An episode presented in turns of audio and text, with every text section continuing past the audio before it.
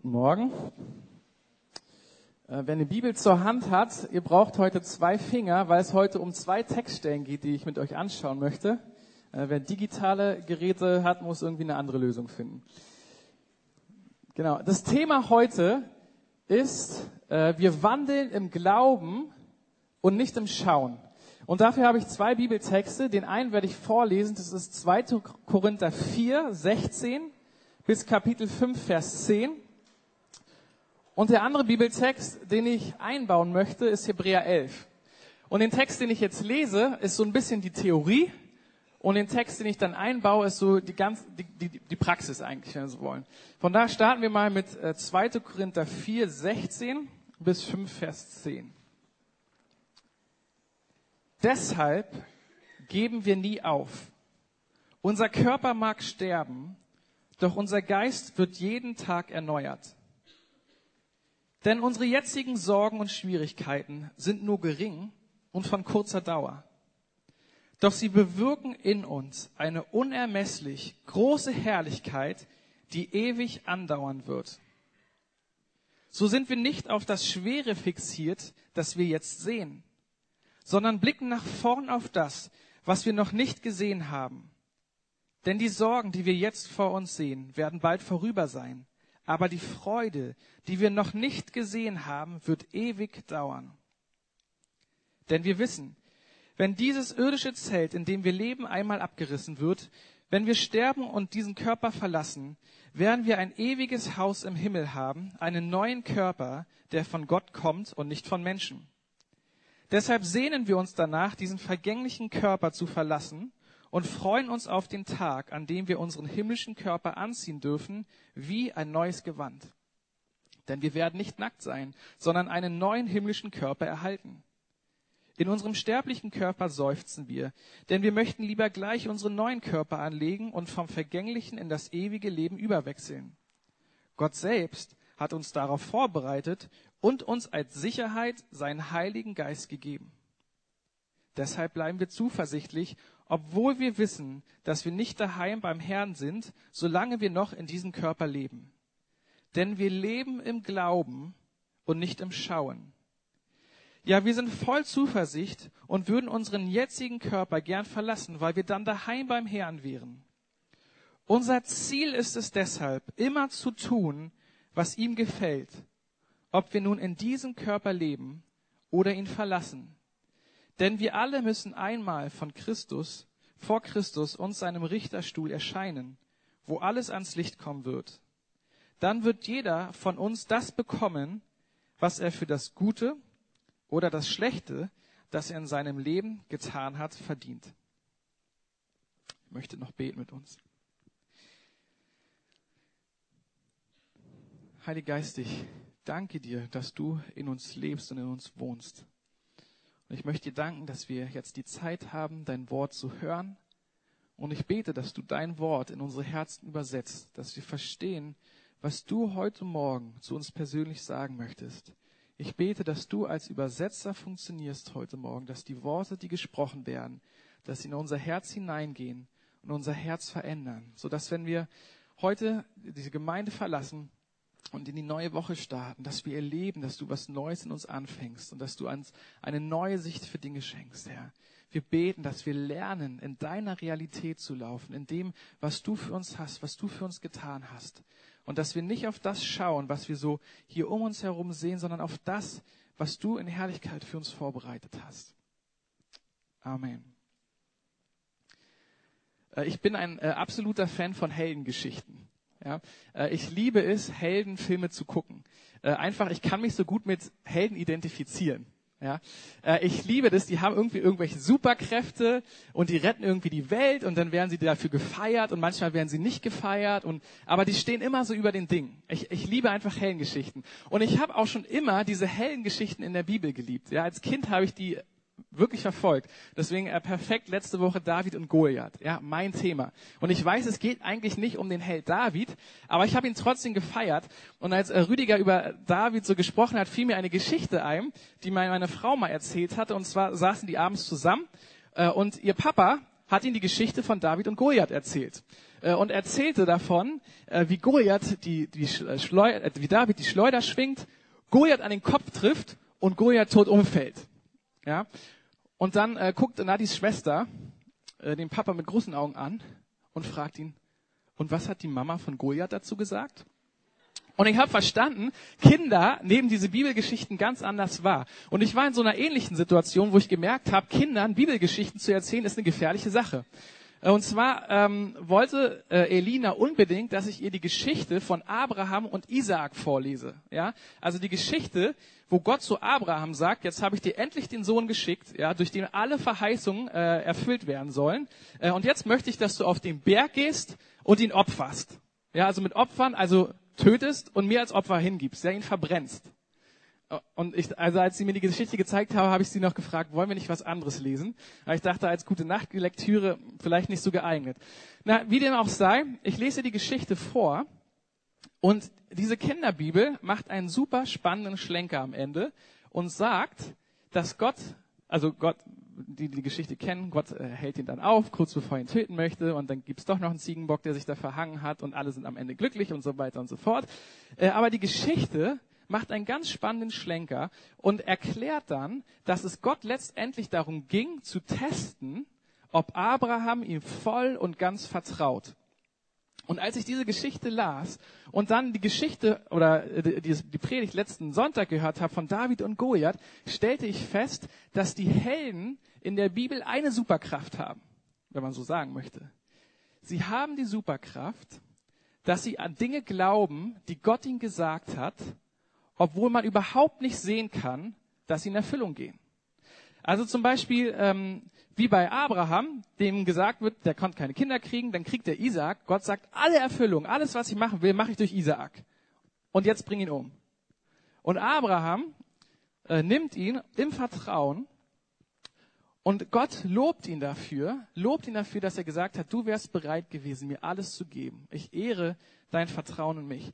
Und deswegen sind die Heldengeschichten für mich unglaublich spannend. Und dieses Kapitel, was wir noch nicht gelesen haben, Hebräer 11, zählt eigentlich die ganzen Helden aus dem Alten Testament auf, wo berichtet wird, dass sie nach dem Glauben gelebt haben, nach dem, was Gott ihnen gesagt hat und nicht danach gelebt haben, was sie gesehen haben. Und da haben wir eine ganze Palette. Und jetzt müsst ihr gut zuhören oder gut mitlesen. Ich, ich nehme einfach mal ein äh, äh paar Abschnitte daraus. Äh, da haben wir zum Beispiel in Hebräer 11, Vers 7. Durch den Glauben baute Noah eine Arche, um seine Familie vor der Flut zu retten. Er gehorchte Gott, der ihn vor etwas warnte, das noch nicht zu sehen war. Ja, also stellt euch vor, Jesus sagt, macht Urlaub in der Wüste, äh, und zwar aber ein Segelurlaub. Ja, und dann geht man in die Wüste und denkt, wo soll man hier segeln? Also so ungefähr muss sich Noah gefühlt haben, als Gott gesagt hat, bau hier ein Boot, äh, du brauchst es. Also er hat an was geglaubt, an eine, eine Verheißung, aber es war noch überhaupt nicht ersichtlich, äh, wo er sich gefragt haben muss, was soll das? Oder weiter. Durch den Glauben gehorchte Abraham, als Gott ihn aufforderte, seine Heimat zu verlassen und in ein anderes Land zu ziehen, das Gott ihm als Erbe geben würde. Er ging, ohne zu wissen, wohin ihn sein Weg führen würde. Durch den Glauben konnte Sarah mit Abraham ein Kind bekommen, obwohl beide zu alt waren und obwohl Sarah unfruchtbar war. Abraham glaubte, dass Gott sein Versprechen halten würde. Oder Vers 17 kommen wir zu der Geschichte mit Abraham und Isaak. Durch den Glauben war Abraham bereit, Isaak als Opfer darzubringen, als Gott ihn auf die Probe stellte. Abraham, der Gottes Zusage empfangen hatte, war bereit, seinen einzigen Sohn Isaak zu opfern, obwohl Gott ihm versprochen hatte, nur die Nachkommen Isaaks sollen als seine Nachkommen bezeichnet werden. Abraham ging davon aus, dass Gott Isaak wieder zum Leben erwecken konnte. Spannend. Durch den Glauben segnete Isaak seine beiden Söhne Jakob und Esau. Er vertraute darauf, dass Gott in, da was Gott in der Zukunft tun würde. Durch den Glauben versteckten die Eltern von Mose ihr Kind nach der Geburt drei Monate lang. Durch den Glauben weigerte sich Mose, als er, wachs, als er erwachsen war, sich als Sohn der Tochter des Pharaos bezeichnen zu lassen. Durch den Glauben zog das Volk Israel durch das Rote Meer, als wäre es trockenes Land. Durch den Glauben marschierte das Volk Israel sieben Tage lang um Jericho herum und die Stadtmauer stürzte ein. und so weiter und so fort. Also wir haben hier eine ganze Aufzählung, ein ganzes Kapitel in der Bibel, das die Helden des Alten Testamentes lobte, aufgrund dessen, was sie geglaubt haben, obwohl nichts zu sehen war. Und das Coole ist, gerade am Anfang von Hebräer 11 erklärt uns der Text, was Glaube eigentlich bedeutet. Und die Definition möchte ich euch auch noch vorlesen. Da heißt es in Vers 1, was ist nun also der Glaube? Er ist das Vertrauen darauf, dass das, was wir hoffen, sich erfüllen wird und die Überzeugung, dass das, was man nicht sieht, existiert. Nochmal. Der Glaube ist das Vertrauen darauf, dass das, was wir hoffen, sich erfüllen wird und die Überzeugung, dass das, was man nicht sieht, existiert. Also ich versuche mal in meine Worte zu fassen. Die Frage ist, glauben wir der Realität Gottes mehr als der Realität der Dinge, die wir mit unseren Augen sehen? Wenn die Bibel uns sagt, dass Gottes Gegenwart uns umgibt, ja, also ein Vers heißt, seine Engel zelten um uns. Ja. Wenn das die Realität Gottes ist, die uns in der Bibel zugesagt wird, müssen wir mal sagen, Moment mal, kann ich ja nicht sehen. Also ich weiß nicht, ob der eine oder andere von euch schon mal gesehen hat, wie die Engel um ihn herum zelten oder die Gegenwart Gottes in ihn gesehen hat. Aber die Realität, die Gott uns gibt, ist realer als die Realität, die wir mit unseren Augen sehen. Und ich habe es ganz oft erlebt. Äh, zum Beispiel, ähm, ich habe einen Deal mit Gott geschlossen, auf den er nicht eingegangen ist. Ich habe zu ihm gesagt, Gott, eine Sache, ich mache alles für dich, eine Sache mache ich nicht. Ich will nie in meinem Leben einen Spenderkreis aufbauen. Ja? Und äh, manche von euch haben mitbekommen, äh, wie ich bin halt mit meiner Familie zwei Jahre in die Schweiz gegangen und wisst ihr, was ich machen musste? Einen Spenderkreis aufbauen. Der Herr liebt mich so, dass er mich herausfordert. Also hatte ich noch zwei Monate, um äh, etwa 1200 Euro im Monat zusammenzubekommen. Und ich hatte keine Ahnung, wie ich das machen sollte. Ich hatte zwei Personen, wo ich dachte, die spreche ich an, die geben mir in jedem Fall Geld. Ich habe sie angesprochen und beide konnten mir kein Geld geben. Und da merkte ich, okay, Gott, du hast gesagt, wir sollen in die Schweiz gehen, äh, aber unser Bankkonto sieht nicht entsprechend aus. Und dann hatte ich den Eindruck, dass der Herr zu mir sagt, zahle jetzt schon den Zehnten von dem, was du im Monat reinbekommen möchtest. okay, also Dauerauftrag eingerichtet, 120 Euro, ne, leichte Mathematik. Dauerauftrag eingerichtet und innerhalb von zwei Monaten waren die 1200 Euro zusammen. Und ich, ich, das hat mich mega begeistert. Ich, ich habe mich riesig gefreut, äh, weil ich vertraut habe auf das, was Gott gesagt hat, und er hat sich dazu gestellt. Ähm, und das durfte ich immer, immer, immer wieder erleben, dass Dinge passiert sind, wo ich dachte, alles unmöglich. Also wie soll das, wie soll das geschehen? Und Gott hat es gemacht, weil ich ihm vertraut habe. Und das hat mich begeistert. Und ich glaube, dass Gott uns und dich und mich herausfordert zu sagen, glaubst du meiner Realität mehr als der Realität, die du mit deinen Augen sehen kannst? Vertraust du meiner Realität mehr als der Realität deines Bankkontos? Vertraust du meiner Realität mehr als der Realität, die du vielleicht für wahr und richtig hältst? Und die Bibel ist voll, voll dieser Realitäten Gottes.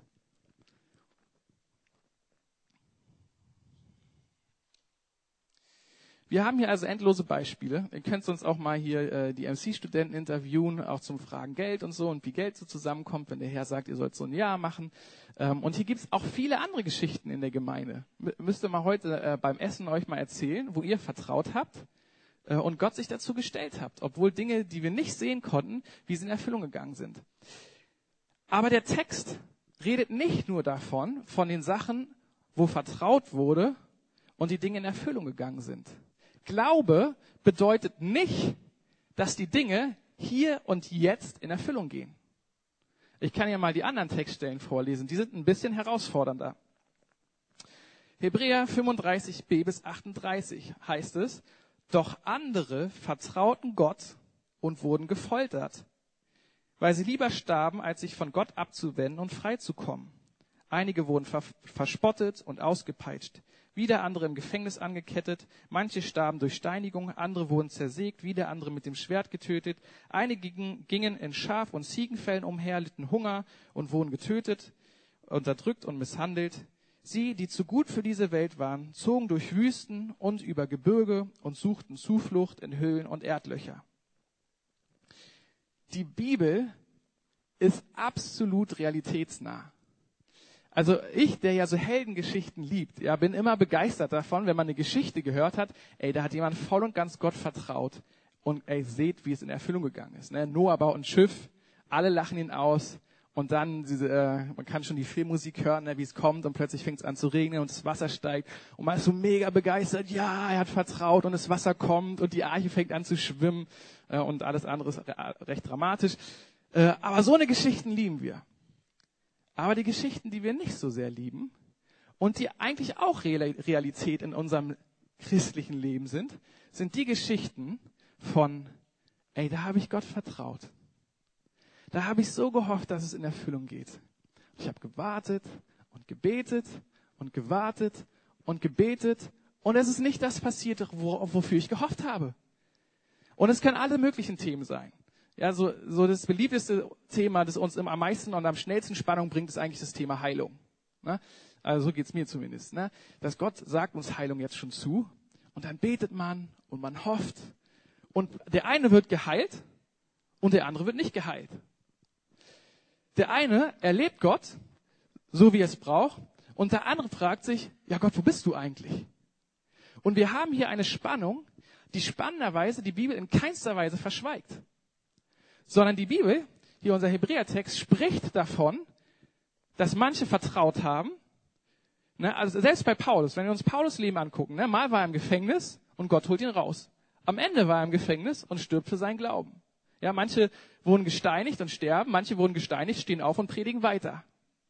Und wir haben diese Spannung in der Bibel. Wir haben diese Spannung, dass Gott uns auffordert zu sagen, vertraut Vertraut. Schaut, vertraut nicht auf das, was ihr seht. Vertraut auf mich. Meine Realität ist realer als die Realität, die du siehst. Und Hebräer bringt zweimal dasselbe Fazit. Zweimal dasselbe Fazit. Hebräer 11, Vers 13 bezieht sich auf alle Glaubenshelden. Alle diese Menschen glaubten bis zu ihrem Tod ohne erhalten zu haben, was Gott ihnen versprochen hatte. Oder Vers 11, 39. An all diesen Menschen hatte Gott wegen ihres Glaubens Freude, doch keiner von ihnen empfing, was Gott versprochen hatte. Wie kann das denn jetzt sein? Ja, die haben doch tolle Sachen erlebt. Also ich meine, als Noah das Boot gebaut hat, kam doch das Wasser. Und als Abraham und, äh, Abraham und Sarah geglaubt haben, kam doch der Sohn Isaak. Aber es gab ein ganz anderes, ein, ein großes Versprechen, das Gott gesagt hat, dass er gesagt hat, ich möchte euch in das Land führen, wo Fülle herrscht und wo ich unter euch lebe. Und das war das große Versprechen, um das es eigentlich ging. Und alle diese Glaubenshelden, alle diese Leute haben die Erfüllung nicht gesehen. Alle diese Leute haben vertraut darauf, dass es passieren wird, aber haben die Erfüllung dieses großen Versprechens nicht gesehen. Und da haben wir hier die Stellen, die sagen, alle diese Menschen glaubten bis zu ihrem Tod, ohne erhalten zu haben, was Gott ihnen versprochen hatte. Ich meine, Abraham hat alles zurückgelassen, hat sich auf den Weg gemacht, ohne zu wissen, wo es hingeht, weil Gott ihm gesagt hat, ich werde dir ein Land geben, wo Milch und Honig fließt. Und am Ende war das einzige Stück versprochene Land, von dem Land, wo Gott ihm versprochen hat, war das Grab seiner Frau Sarah. Das war das einzige Land, was er besessen hat in dem Land, äh, das Gott ihm zugesagt hatte. Und so geht's weiter. Alle starben, ohne das gesehen zu haben. Und ich frage mich, was bedeutet diese Spannung in der Bibel? Warum gibt es diese Spannung? Warum beten wir für den einen, der wird geheilt, und warum beten wir für den anderen, der wird nicht geheilt? Warum, warum erleben wir diese Spannung? Und dieser Text, dieser eine Vers, 1. Korinther 5, Vers 7, der hat mich in den letzten Wochen unglaublich angesprochen. Wir leben im Glauben, wir leben im Glauben und nicht aus dem, was wir, was wir, was wir sehen. Oder wenn man die Texte zusammenpackt mit der Definition von Glauben, könnte man sagen, wir leben im Glauben, im Vertra Vertrauen darauf, dass das, was wir hoffen, sich erfüllen wird und das, was wir nicht sehen, existiert. Also wie sind die Leute damals mit dieser Spannung umgegangen? Was hilft uns heute in dieser Spannung, dass wir sagen, wie können wir vertrauen? Wie können wir, können wir darauf hoffen? Und ich habe mehrere Lösungen gefunden, wo ich gedacht habe, die sind unglaublich cool. Die erste und eigentlich große Lösung ist, und, und die finde ich klasse. Ähm, wir leben aus der Zukunft. Ich versuche es zu erklären. Wir leben nicht aus der Vergangenheit. Unsere Vergangenheit bestimmt nicht unser Handeln und Verhalten. Also ich habe mal, ich hab mal einen Film geguckt. Ich liebe auch Filme und das wisst ihr auch schon, habe ich schon oft gesagt. Aber es gibt diesen einen Film, äh, der ist ganz komisch. Aber dieser eine Mann kriegt eine Offenbarung darüber, wann er sterben wird und wie er sterben wird. Okay? Und weil er das weiß, geht er jetzt mutig in die Welt hinaus und erlebt alle möglichen Abenteuer, macht die verrücktesten Sachen, weil er weiß, naja, zu dem Zeitpunkt werde ich nicht sterben. Der kennt seine Zukunft. Und der Witz ist an der Sache, wenn wir in der Bibel lesen, wir kennen unsere Zukunft. Wir wissen, worauf es am Ende hinausläuft. Und wenn wir wissen, dass wir aus der Zukunft leben, dass e-, egal was hier passiert, egal, äh, egal was, was wir für Entscheidungen treffen, die Zukunft von uns steht bereits fest die Zukunft von dem, was kommen wird, steht bereits fest. Und ich habe für mich festgestellt, als ich das hier gelesen habe, ähm, da heißt es zum Beispiel, Vers 13, alle diese Menschen glaubten bis zu ihrem Tod, ohne erhalten zu haben, was Gott ihnen versprochen hat. Und dann kommt's. Doch sie sahen das, was ihnen zugesagt war, von weitem und freuten sich darauf. Denn sie hatten erkannt und bezeugt, dass sie hier auf der Erde nur Gäste und Fremde waren. Die Leute, die Glaubenshelden von damals, haben eine Sache verstanden. Und zwar, dass sie aus der Zukunft leben. Dass sie aus dem leben, was Gott ihnen versprochen hat. Und das haben sie vor Augen gehalten. Sie hatten nicht ihre Vergangenheit im Blick. Sie haben nicht auf das geguckt, was nicht gut läuft. Sie haben nicht geguckt auf die Realität ihres Bankkontos, auf die Realität ihres Gesundheitsstandes, auf der Realität ihrer Sicherung und Absicherung, sondern sie haben gelebt aus der Realität dessen, was Gott ihnen gesagt hat. So wie es heißt hier im zweiten Korintherbrief. Denn unsere jetzigen Sorgen und Schwierigkeiten sind nur gering und von kurzer Dauer, doch sie bewirken in uns eine unermessliche, große Herrlichkeit, die ewig andauern wird. Oder auch hier, sondern blicken nach vorn auf das, was wir noch nicht gesehen haben. Denn die Sorgen, die wir jetzt vor uns sehen, werden bald vorüber sein. Aber die Freude, die wir noch nicht gesehen haben, wird ewig andauern. Das, was uns verheißen wird, das, was unvermeidlich kommen wird, das sollte in uns eine so große Freude auslösen, dass wir sagen, egal was kommt, egal was passiert, ich kann auf Gott vertrauen, weil es in Erfüllung kommen wird. Und natürlich lieben wir es, wenn es in Erfüllung kommt, schon jetzt. Jesus hat gesagt, sein Reich ist mitten unter uns. Von daher können wir uns darauf verlassen, ha, was sein Reich mit sich bringt und was in seinem Reich Realität ist, soll mehr und mehr Realität hier auf der Erde werden. Sein Reich komme, sein Wille geschehe, wie im Himmel, so auf Erden. Was Realität im Himmel ist, ist unsere Realität. Weil wir sind nicht Bürger dieser Realität der Erde, sondern wir sind Bürger der Realität des Himmels. Das ist die Realität, die für uns zählt. Wir sind hier nur Fremde und Gäste. Und es gibt ein Vers, und ich muss zugeben, ich habe ihn noch nicht ganz verstanden. Ich sage ihn euch trotzdem. Der schließt den ganzen Hebräerbrief ab. Da heißt es, denn Gott hatte weit Besseres für uns vorgesehen, Deshalb können sie erst mit uns gemeinsam das Ziel erreichen. Also ich lese nochmal vor, vielleicht versteht ihn jemand von euch. Denn Gott hat weit Besseres für uns vorgesehen. Deshalb können sie erst mit uns gemeinsam das Ziel erreichen. Also was auf uns wartet, was unvermeidlich auf uns zukommt, muss so viel größer, muss so viel besser sein, dass Gott sagt, ich warte zum richtigen Zeitpunkt, wo alle versammelt sind und dann zeige ich euch, was Sache ist. Das ist genauso wie Weihnachten. Ich bin nicht gut in Geschenke kaufen. Ja, ab und an finde ich irgendwann mal so ein richtig gutes Geschenk und dann kann ich schon fast gar nicht mehr abwarten, bis Weihnachten kommt, weil ich es gleich schenken möchte. Aber wenn ich ein richtig gutes Geschenk habe, dann will ich, dass die ganze Familie versammelt ist, dass alle sehen, was für eine coole Idee ich hatte und wie gerne ich beschenke. Ähm, ja, ist ein bisschen egoistisch. Ich, ich kann auch mich mit Gott nicht ganz so vergleichen. Aber so ungefähr stelle ich mir das in diesem Vers vor, dass Gott sagt, was auf euch wartet, ist so gigantisch, es ist so groß, es ist so unbeschreiblich, ihr müsst es gesehen haben, deswegen muss ich warten, bis ihr alle mit dabei seid. So verstehe ich den Vers. Das heißt, das, was auf uns wartet, ist so unbeschreiblich groß, dass wenn wir das vor Augen haben, dass wir hier ganz anders leben, weil wir nicht aus der Vergangenheit leben, sondern weil wir aus der Zukunft leben. Die Realität Gottes, die Realität, die im Himmel ist, ist so viel größer, so viel schöner und ist unsere wirklich Realität, ist realer als das, was wir mit unseren Augen sehen. Und das ist eigentlich, was der Vers auch sagen möchte. Und ich glaube deswegen, dass heute Morgen und in den nächsten Wochen und in den nächsten Monaten und in den nächsten Jahren, bis wir dann endlich beim Herrn sind, wir haben ja viel von diesem neuen Körpergerät, worauf ich gar nicht so viel eingegangen bin. Letztendlich geht es einfach genau um die Sehnsucht, dass wir wissen, ja, wir sind ja Fremde. Wir sind selbst Fremde in unserem Körper. Und wenn wir beim Herrn sind, werden wir einen neuen Körper haben und mit diesem Körper können wir sogar Gott sehen.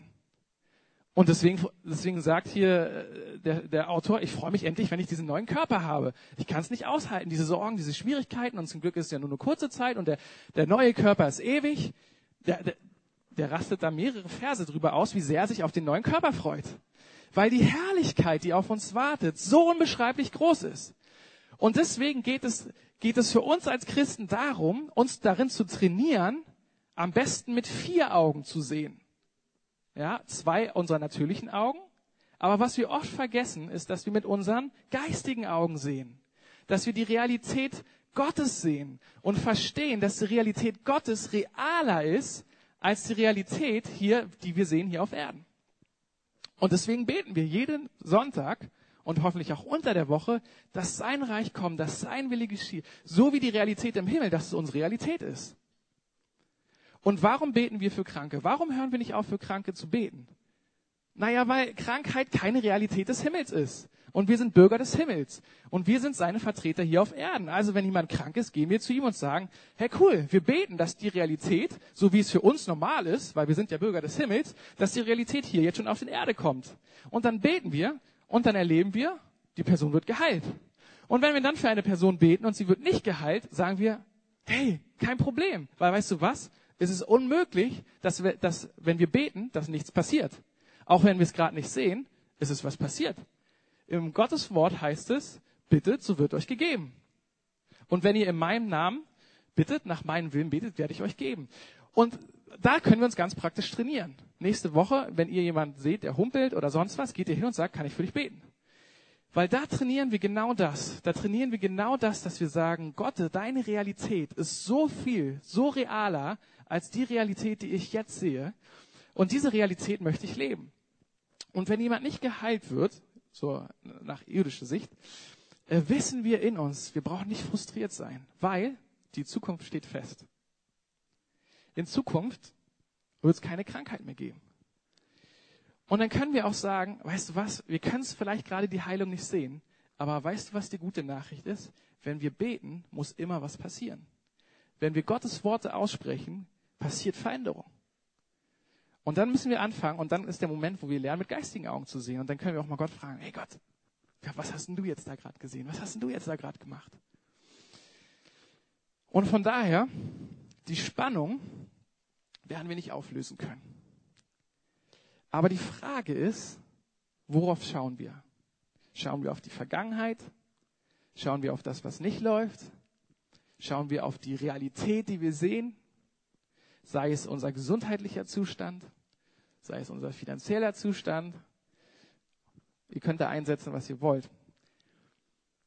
Oder glauben wir die Realität Gottes, dessen, was er uns zusagt in seinem Wort, mehr und leben daraus? Warum war Paulus so sorgenfrei? Egal, ob ich viel habe, habe ich viel, habe ich wenig, habe ich wenig. Macht für mich keinen Unterschied. Also das sind Paulus Worte, also nicht ganz genauso, aber so in etwa. Und ich merke, wenn ich mehr aus der Zukunft leben wür würde, dann wäre ich viel sorgenfreier. Dann wäre ich viel entspannter. Dann wäre ich auch nicht so schnell frustriert, wenn ich bete und mal nichts passiert. Weil ich verstehe, es ist unvermeidlich, dass das kommen wird, was Gott uns zugesagt hat. Und ich bin kein Bürger dieser Erde, sondern ich bin Bürger des Himmels. Und darum ist die himmlische Realität wesentlich realer als das, was ich sehe.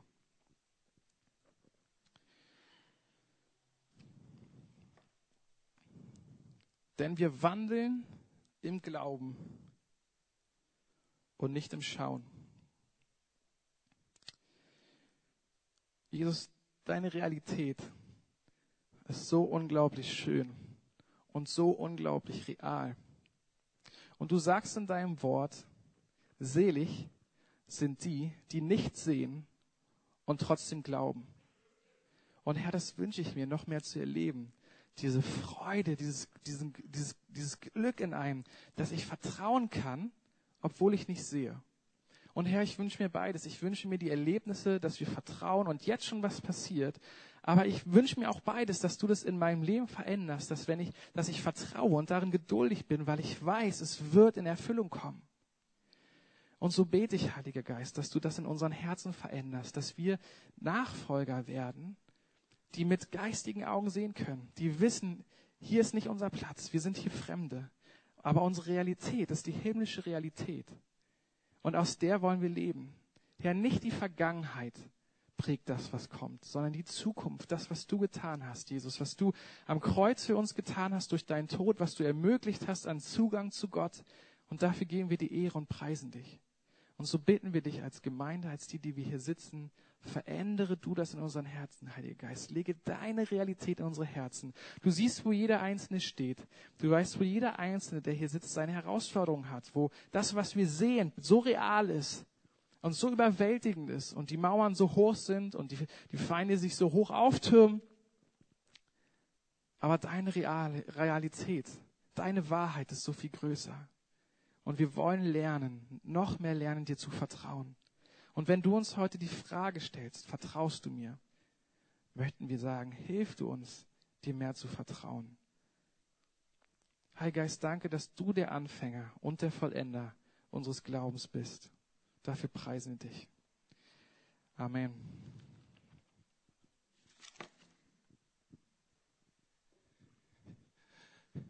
Ja, vielen Dank. Ähm ich will nur ganz kurz als Ergänzung einen Eindruck weitergeben, den ich jetzt die ganze Zeit schon während des Gottesdienstes hatte. Und zwar ist immer so ein bisschen die Frage, wie kommt diese Realität auf uns ähm, herab? Wie erfahren wir die? Und ähm, ähm ich hatte so den Eindruck, dass ich ähm, einige von euch ermutigen soll, ähm, diese, ähm, diese Spannung auszuhalten, von der Fiete auch gesprochen hat und dieses eigentlich habe ich es irgendwie und ich habe es doch nicht und es ist in uns so eine Spannung.